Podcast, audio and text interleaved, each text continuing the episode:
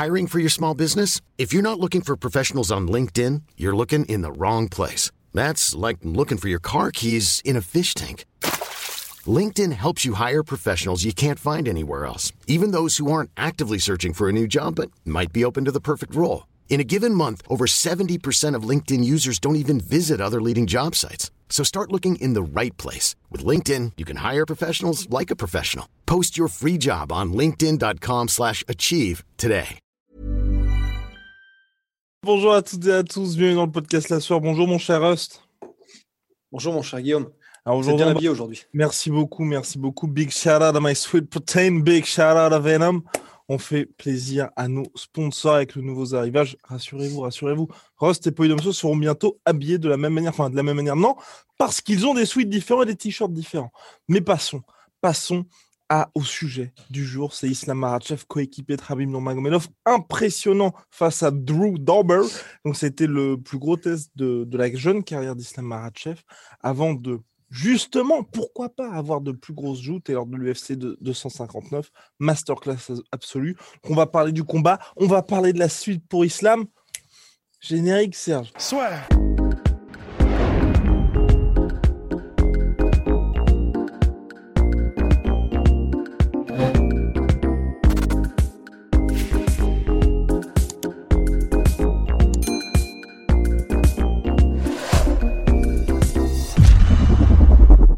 Islam Makhachev s'est imposé face à Drew Dober par soumission, arm triangle choke si je ne m'abuse, au troisième round. Et surtout, sur Bah, Parce que c'est une. Déjà, on peut commencer par dire ce qui est ouf, c'est que c'est à moitié une arm triangle choke parce qu'en fait, euh, l'arm triangle choke, il n'est pas complètement passé. T'as complètement- pas l'épaule de Drew Dober qui fait pression sur euh, le, le- le- un côté de sa nuque pendant que le, le bras de Makachev fait pression sur l'autre. Donc la manière dont ça a l'air d'être se de s'être passé, et c'est aussi la théorie de John McCarthy, c'est que c'est vraiment la pure pression de l'épaule de Makachev qui a fait taper euh, comment Drew Dober. Il y a beaucoup de gens qui faisaient ça avec les épaules ou pas Au niveau de la pression? Bah, pas beaucoup, euh, justement. Alors, on Ah vous conseille d'aller voir l'extrait entre John McCarthy et Josh Thompson qui ont un podcast tous les deux. Et sur cet extrait-là, on a l'impression qu'ils se détestent. Donc, euh, je n'ai pas compris cet extrait. Mais en tout cas, ils en parlent. Bref. Donc, voilà. Donc, et avant ça, et avant ça, Islam Makhachev, extrêmement dangereux, qui n'a pris aucun risque, parce que c'est ça, en fait. On parle régulièrement d'Islam Makhachev. Pour ma part, on va voir, hein, peut-être que nous avons des divergences, mon cher Rust. Euh, moi, j'ai jamais été complètement dans le hype train Islam Makhachev, donc faisant partie des gars qui pensent qu'il peut avoir vraiment se un chemin dans cette catégorie lightweight, donc jusqu'au titre, hein, parce que pour moi, clairement, la question, c'est va-t-il être champion ou non? Parce que j'ai toujours trouvé qu'il prenait un petit peu trop de risques, Islam. Parce que c'est vrai que par rapport à Habib Nurmagomedov, et même quand on regarde les Ousmane et les Oumar, il a de plus grosses, on va dire, certitudes et un plus gros bagage en striking, mais je trouvais qu'il prenait toujours un petit peu trop de risques. Hormis dans son combat contre euh, Tsoukayan, où là, pour le coup, bah, évidemment, c'était plus un, match de grappling qu'un combat de MMA, mais c'est parce que les deux, là, ils nous ont vraiment... D'ailleurs, on en parle à chaque fois, n'hésitez pas à voir ce combat-là. Mais bref, hormis, hormis ce combat, à chaque fois, il y avait des petites alertes. Et là, contre Drew Dober, ce que je trouvais vraiment intéressant, c'est que c'était un combat où, clairement, il n'y avait aucun intérêt à aller debout face à Drew parce que c'est là qu'il allait avoir du, danger et il a pris zéro risque pour offrir un combat absolument magnifique. Il passe à quelques secondes de le soumettre par clé de bras à la fin du premier round. À chaque fois, il l'amène au sol et à chaque fois, il est surtout dangereux au sol et il progresse jusqu'à cette soumission. Donc pour moi, avec ce combat-là, il a vraiment coché toutes les cases qui font que même si c'était Drew Dober, tu vois, pour moi, il passe vraiment et que Islam était 14e avant ce combat-là, il passe vraiment pour moi de jeune espoir, on va dire, à j'ai envie de le voir contre un top 6, top 5 mondial directement. Ouais, ouais, pareil pour moi. Parce qu'en fait, c'est vrai que, comme on le dit souvent, il y a, y a, y a, même si tu bats quelqu'un qui n'est pas un nom établi, il y a la manière de le battre. Parce que, à, à quelques extraits. Oh là, à quelques exceptions près, putain, à quelques exceptions près, épilepsie direct, à quelques exceptions près à l'UFC, tout le monde, ils sont là euh, pour une raison simple, c'est que ce sont les meilleurs combattants du monde. Donc, euh, il y, a, y, a, y a des niveaux, il y, a, y, a, des niveaux partout. Donc, même à l'UFC, il y a des niveaux, évidemment. Mais si tu y es, c'est quand même que tu fais partie du gratin du gratin. Et Drew Dober, même si c'est pas effectivement quelqu'un qui est de la de l'étoffe de, de, de, des Habib, des Poiriers, etc., c'est quand même quelqu'un qui est très bon. Et, euh, et la manière dont, Mar dont l'a cuit, mais ouais. il l'a cuit à l'étouffer. C'est-à-dire que pendant trois rounds, c'est ça en fait. Il a exécuté en gros le Fados Plan, donc le plan de Abdulmanap Nurmagomedov. C'est marrant parce que ça, c'est en train de rentrer dans le folklore du MMA, un peu le Fados Plan euh, d'Abdulmanap, c'est cool. Et donc, il a appliqué ça à la perfection. C'est-à-dire que pas de risque, comme tu l'as dit, il est allé au sol et il l'a juste ruiné en fait. C'est-à-dire qu'il l'a empêché de, vivre euh, pendant trois rounds. Et à la fin, euh, ça fait des rounds. Honnêtement, c'est vrai que c'est, ça pourrait compter comme des 18 parce que c'est vraiment c'est, c'est, du lessivage, quoi, de l'essorage. Et du coup, euh, et, il finit par une soumission. Donc voilà, il y a vraiment. Oui, c'est entre guillemets Drew Dober qui n'est pas le top de la catégorie, mais c'est la manière dont il a réussi à faire ça qui fait que c'est pareil pour moi en fait. J'ai envie de le voir. Il était prévu contre Dos Anjos à un moment donné. J'ai envie de le voir contre un énorme nom. Parce que même si j'ai envie de le voir contre un énorme nom et que là il m'a impressionné aussi, il faut aussi dire, euh, c'est vrai que à la différence par exemple de Habib, ben déjà il a pris un KO en début de carrière, Marachev, et ça arrive à tout le monde ou presque.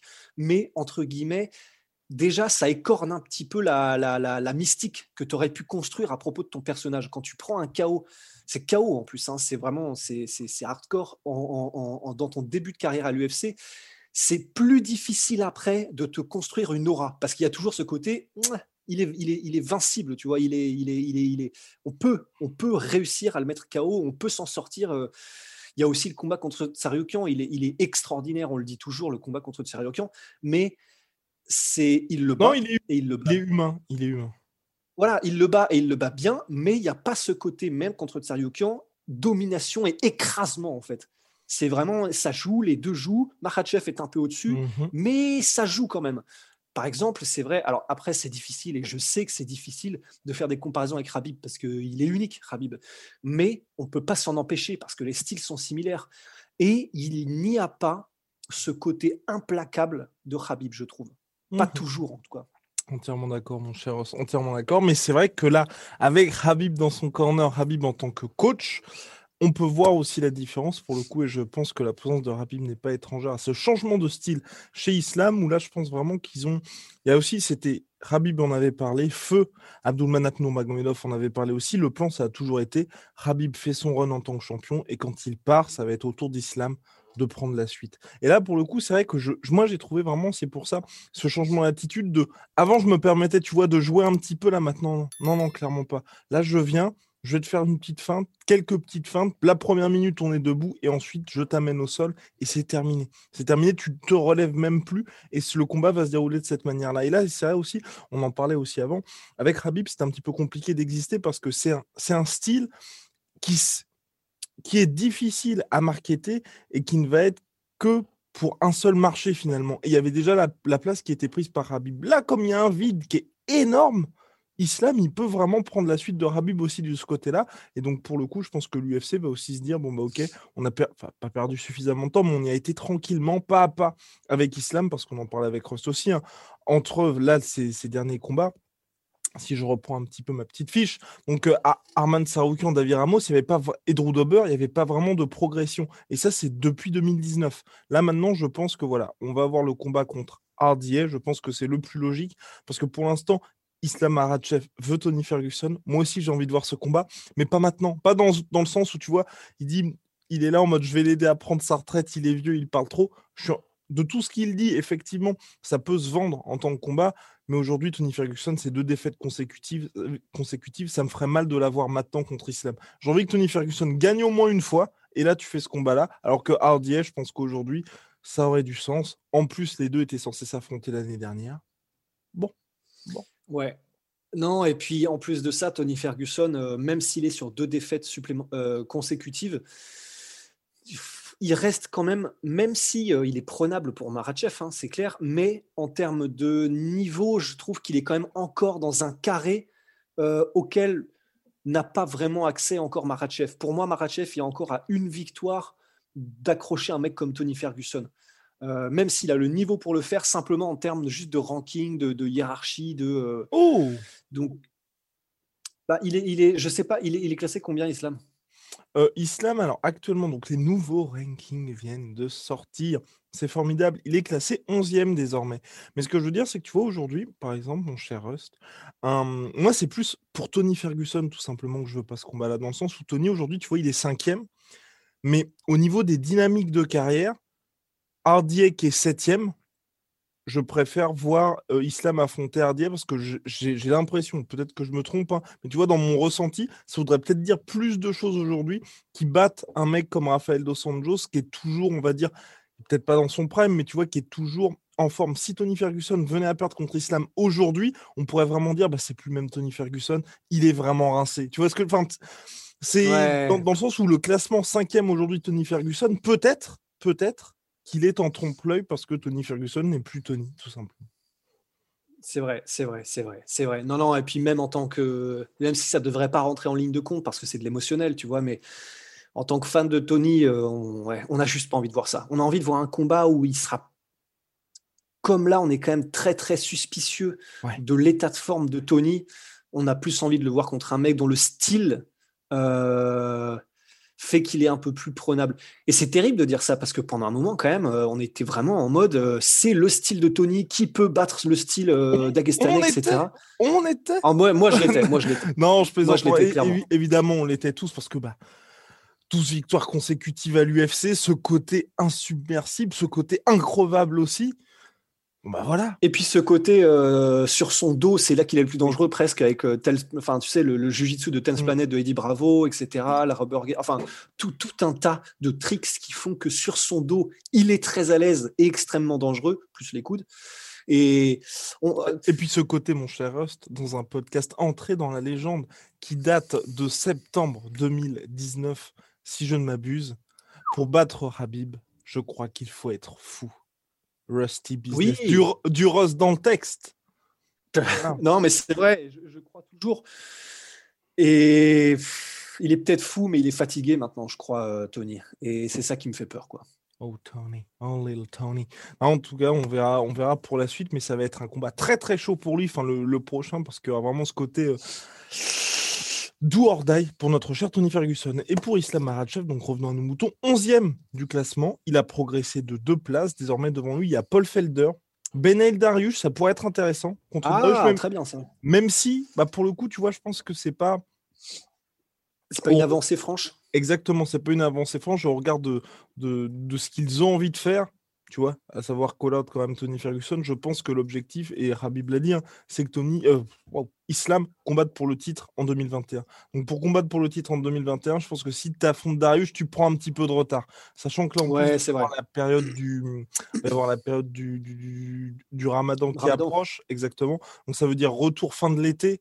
Retour fin de l'été, tu vois, faut, faut quand même une avancée franche. Donc Darius qui est 9e, 8e Dan Hooker, 7e Dos Anjos, sixième Conor McGregor, cinquième Tony Ferguson, quatrième Michael Chandler, trois Charles Oliveira, deux Gedji, un Dustin Poirier. Pour moi, personnellement, je pense que ça se jouera entre Dos Anjos Hooker ou Tony Ferguson si l'UFC a vraiment... Enfin, clairement, là, on saura qu'ils ont envie de favoriser Islam pour une montée vers le titre. Ouais, ouais, ouais. Mais Hooker, euh, Hooker je serais pas contre. Hein. Honnêtement, ce serait intéressant. J'aurais un petit peu peur parce ah, que ça, stylistiquement, ça favorise Islam. Mais, euh, Et c'est compliqué pour temps... là aussi parce que deux défaites pour euh, Dan Hooker. Donc... Ouais. Non, c'est chaud, c'est chaud. Mais en plus, euh, stylistiquement, je suis en train de me demander qui, du coup, n'est pas favorable à Islam, dans la théorie en tout cas. Hmm. Euh, bah, peut-être pour le coup, c'est ce que j'allais dire. Un combat contre Chandler m'intéresserait beaucoup. Même ah, Charles Oliveira. Charles Oliveira, j'aimerais bien le voir. Pour moi, c'est. Aujourd'hui, je pense que Oliveira et euh, Michael Chandler euh, sont dans d'autres sphères. Pour le moment. pour, pour, l'instant. Pour l'instant. Mais pour le coup, Chandler, Islam Makhachev, j'aimerais beaucoup voir ça. Parce que bah, je pense que le premier round, ça va être un truc absolument monstrueux. Après, si Islam est toujours là, à mon avis, hein, si Islam est, passe le premier round, je pense qu'il gagne le combat. Mais le premier round contre Chandler. ah ouais, ouais, ouais. Ah non, ce serait terrible. Hein. Ce, serait, ce serait vraiment là. Euh, on entendrait euh, le silence dans la salle, mais juste les cœurs battre, tu vois. Parce que là, ce serait quelque chose de, tendu, quoi. Et le combat contre Charles Oliveira, bon, bah, quelque part, enfin, ils n'ont pas les mêmes styles, mais je pense qu'à mon avis, ça, on aurait une, euh, une version, une version un petit peu façon euh, David Ramos, David Ramos 2 en différent dans le sens où euh, je pense que Islam ne prendra pas trop trop de risques au sol, mine de rien, face à Charles Oliveira qui est dangereux. Et ben voilà, il pourra montrer tous les progrès qu'il a en anglaise parce qu'on sait qu'il apprécie ça particulièrement. Et puis c'est vrai que pour les autres combats, bah, ma foi, pour Islam, tout est possible. Hein. Mais oh là, cette catégorie reste. Cette ah, catégorie. C'est stacked. C'est chargé. Bon, bah, chargé comme jamais. Bien, je pense qu'on a fait le tour sur Islam, sa, sa, très belle performance et les perspectives pour la suite, si je ne m'abuse. On pense aussi au retour prochain de Kevin Lee et de Gregor Gillespie, qui aussi pourrait avoir une, une petite carte à jouer pour la suite. Et c'est vrai que ça pourrait être de bons match-up. Qu'est-ce qui se passait sur ma prononciation, mon cher Rust? Ce petit rectus. Non, mais c'est parce que j'ai jamais. J'ai jamais su en fait. Euh, ça, ça, me fait bizarre de prononcer Gillespie. Et pareil. Moi, je dis jamais Gillespie, moi. Moi non plus, je dis jamais Gillespie. Mais euh... je l'ai bien senti. Gillespie. Là, pour le coup. Ah. Ouais, tu l'as placé là. Mais euh... ouais, je sais pas. Je sais pas. Bon, enfin, bref. Gillespie. Ouais, Gillespie. Gillespie Gillespie. Spy. Enfin bref, Grégor, en tout cas, qui va faire son retour après son terrible chaos subi face à Kevin qui était vu lui aussi comme potentiel champion invaincu en carrière jusqu'à ce chaos terrible. En tout cas, il y a du monde chez les lightweight, toujours plus du monde, de monde. Et pour Islam, bah là, pour le toujours plus du monde. toujours plus de monde. Et, pour finir, moi, c'est le dernier point vraiment sur Islam Maratchev. Et à mon avis que partage Ross Pay, je, je, suis désolé. C'est j'ai vraiment envie, tu vois, de le voir là actif. J'ai vraiment envie de le voir actif parce que son espèce de rythme de un combat par an, deux combats, mais beaucoup trop espacés. Plus, tu sais, l'éternel est, est, est, wow, 1, 2, 3, 4, 1, 2, 3, 4, 1, 2, 3, 4. L'éternelle étiquette d'espoir de prospect de l'UFC, moi, ça me fatigue un tout petit peu. Là, j'ai vraiment envie qu'on on appuie sur le bouton accélérateur. On se souvient l'année dernière, quand il y avait le combat contre Hardy, on était enfin pour Islam, un vrai test. Il va y avoir une progression je crois qu'il a eu le, c'est le, Covid ou un staphylo, je sais plus exactement. ce enfin, il n'a pas pu voyager à cause du Covid, je crois. Ouais. Mais je sais pas s'il l'avait, mais à cause de ça. Oh non non, il était aux États-Unis. Il était, il était, il était parti aux États-Unis parce qu'il il avait accompagné Habib à Abu Dhabi pour le combat de Habib contre Geji. Ensuite, il, il mhm. avait pris l'avion pour les États-Unis, mais je, je sais plus ce qu'il a eu. Enfin bref. Toujours est-il que l'islam n'a pas pu. Donc, bref, là, on veut vraiment qu'il accélère et pour savoir en fait, tout simplement de quel beau il est fait, parce que c'est le plus frustrant avec les combattants, c'est quelque part quand les gars, comme Tony Ferguson, si vous voulez, quand les grosses échéances arrivent, leur prime est déjà passé. Ouais, non, c'est ça, c'est ça. C'est vraiment, ce serait le pire. Donc là, euh, trois combats en trois ans, c'est vraiment, vraiment pas possible. Donc là, faut, faut, faut, y aller. quoi. C'est parti, mon cher Rust. Big shout out à My Sweet Protein. Moins 40% sur tous mes protéines avec le code la sueur et moins 10% sur tout Venom avec le code la sueur.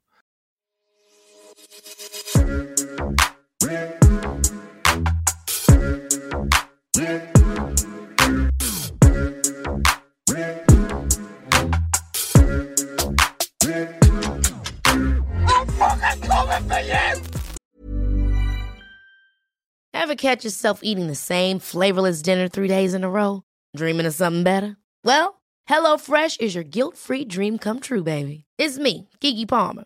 Let's wake up those taste buds with hot, juicy pecan-crusted chicken or garlic butter shrimp scampi. Mm. Hello Fresh. Stop dreaming of all the delicious possibilities and dig in at HelloFresh.com.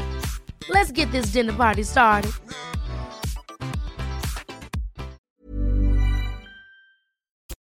Et voilà, c'est la fin de votre épisode du podcast La Sœur. Si ça vous a plu, n'hésitez pas à nous mettre les 5 étoiles sur Apple Podcast ou sur Spotify. Vous pouvez aussi nous laisser un petit commentaire, ça nous aidera beaucoup.